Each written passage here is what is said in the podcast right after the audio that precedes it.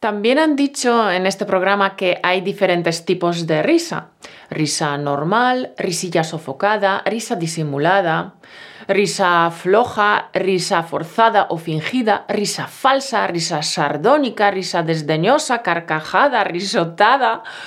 Sí, y también hay un montón de expresiones como caerse de risa, mearse de risa, troncharse de risa, partirse de risa, mondarse de risa, descoyuntarse o desternillarse de risa.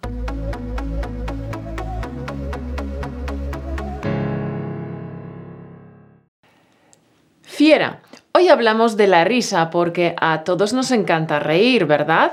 Pero está claro que la risa no es siempre igual. En el vídeo de hoy descubrirás muchos verbos y expresiones útiles para hablar de la risa en español. Ten tu cuaderno de sastre a mano para apuntarlas.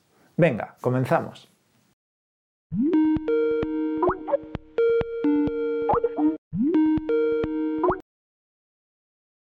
¿Qué tal, Caro?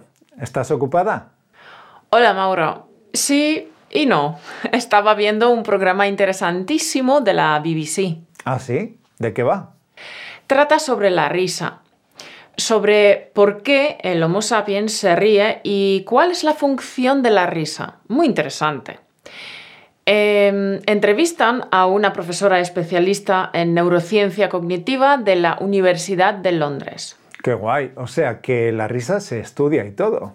Hombre, a decir verdad, hay una avalancha de investigación sobre la tristeza y la depresión, pero la investigación sobre la alegría humana, que a veces se expresa a través de la risa, es escasa. Se podría decir que es irrisoria. Nunca mejor dicho. Bueno, pues no sé si sabes, pero los humanos no somos los únicos que sabemos reír. Otros primates también son capaces de reírse y de hacer reír a otros primates. Es decir, provocar la risa en otros de su especie. Ah, sí, es cierto que los chimpancés y los orangutanes se ríen, y los gorilas también. Sí, y su risa se parece mucho a la risa humana. ¿Y sabías que en las ratas también se ha observado un comportamiento que se parece al patrón de la risa? ¿Cómo que al patrón de la risa? Em, bueno, pues no se trata de una risa propiamente dicha, sino de un chillido. Entonces, ¿un chillido o una risa? Es un chillido que las ratas usan cuando juegan a su juego favorito, el juego del escondite con chillido.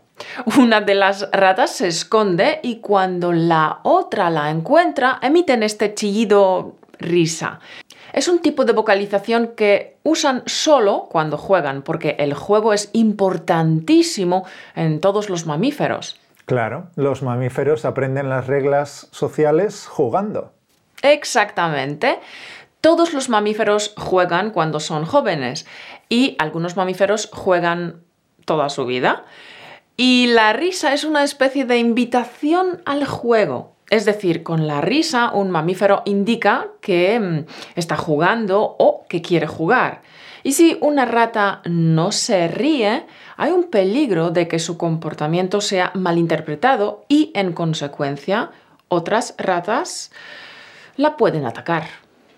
Interesante, no lo sabía. Pero lo que sí aprendí en la universidad es que la primera vocalización en los humanos es llorar. Obviamente lloramos nada más nacer, pero la segunda vocalización es la risa. Y la risa en los bebés empieza muy pronto, con tan solo dos o tres meses. ¡Qué pronto! Y la risa también es un mecanismo para regular la respiración e involucra los mismos músculos que cuando respiramos.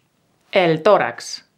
Sí, cuando nos reímos tenemos estas contracciones muy grandes y muy rápidas de la caja torácica y a la vez se emite un sonido que es muy simple, muy primitivo. En realidad es como si introdujeras un montón de aire en un fuelle y lo apretaras con mucha fuerza a intervalos.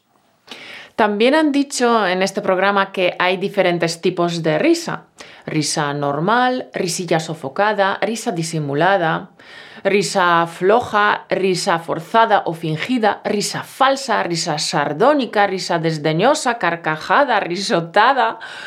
Sí, y también hay un montón de expresiones como caerse de risa, mearse de risa, troncharse de risa, partirse de risa, mondarse de risa, descoyuntarse o desternillarse de risa. Uno puede estar muerto de risa.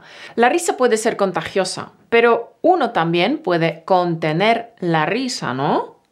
Sí, hay muchas expresiones, lo que refleja los muchos matices de la risa. ¿Te has fijado en todo este vocabulario maravilloso? Te lo explicamos. Partirse o troncharse de risa y el resto de expresiones similares mencionadas significa reírse mucho, no poder parar de reír.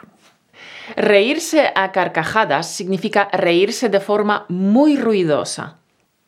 La risa contagiosa es esa risa que cuando la escuchamos también nos provoca la risa. Y contener la risa significa intentar aguantar la risa, evitar reírse cuando la situación no es apropiada para hacerlo. Puedes apuntar estas expresiones en tu cuaderno de sastre para practicarlas y usarlas en tus conversaciones. Hmm, sí, hay un montón de expresiones diferentes, pero los científicos terminaron por acotar las risas y distinguen dos tipos de risa. Distinguen entre la risa totalmente involuntaria y la risa intencionada. La involuntaria es la que no podemos contener porque oímos o presenciamos algo realmente gracioso. Entonces nos reímos involuntariamente. Y la otra risa, la voluntaria o intencionada, es una forma de comunicación. Como hacen las ratas que comunicaban con esa especie de chillido, risa, su estado de ánimo juguetón. Exactamente. La gente usa la risa para estrechar las relaciones con otras personas y para fortalecer lazos sociales. Pero también em, imagínate una situación tensa. Estás en un grupo de personas y se da uno de estos silencios incómodos. Claro, claro. En estos casos la risa puede liberar el ambiente tenso y desagradable. También hay que tener en cuenta que en cuanto a la risa, hay claras diferencias entre culturas. En algunas culturas no se considera apropiado reírse en público o reírse a carcajadas, porque el ruido está mal visto. Cierto. También algunas personas se ríen más que otras y no se sabe muy bien por qué.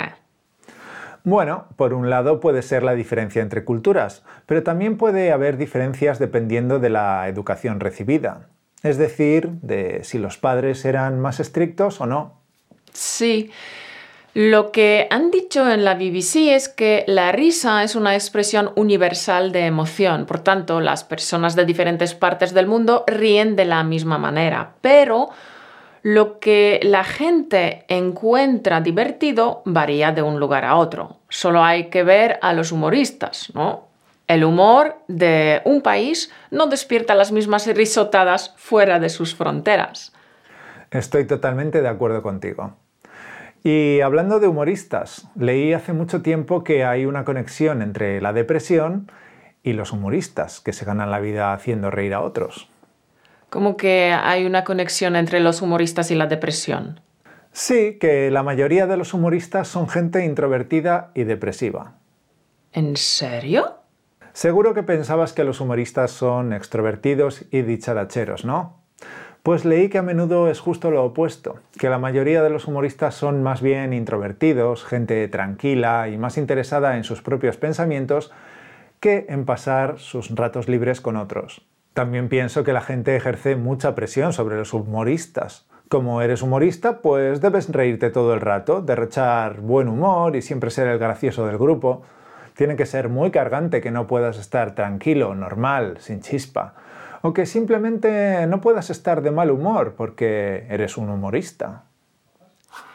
Tesoro, hasta aquí la conversación de hoy. Espero que hayas disfrutado y que hayas aprendido expresiones útiles para hablar del humor y de la risa en español. Recuerda, campeón, que en español automático tenemos dos cursos premium para las personas que quieren ir más lejos y avanzar más con su español. Si apenas consigues avanzar por tu cuenta, si sientes que el miedo o la vergüenza te están bloqueando, si buscas un método eficaz, nuestros cursos pueden ayudarte a vencer tus bloqueos, a superar tus propias trampas mentales.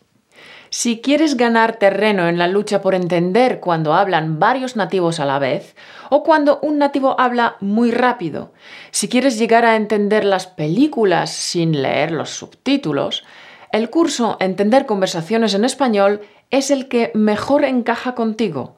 En él aprenderás a aplicar el método natural y te reprogramaremos para facilitar tus resultados, evitando tus bloqueos. Si lo que buscas es poder hablar en español, en el curso Piensa y habla en español aprenderás sumergido en el idioma español. Con estos ejercicios explorarás y descubrirás progresivamente tus capacidades hasta hablar con fluidez, y las multihistorias te brindarán el contexto guiado para que aprendas a expresarte correctamente de forma intuitiva, sin necesidad de leyes ni reglas gramaticales. ¿Necesitas mejorar tu comprensión auditiva? ¿Necesitas hablar con fluidez?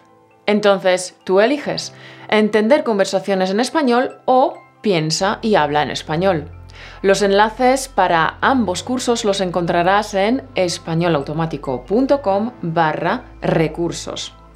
Únete ahora y no gastes otro año más intentándolo. Muchas gracias por acompañarnos. Nos volveremos a ver dentro de dos semanas. Cuídate mucho.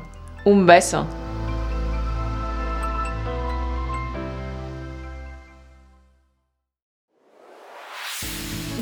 Por escucharnos.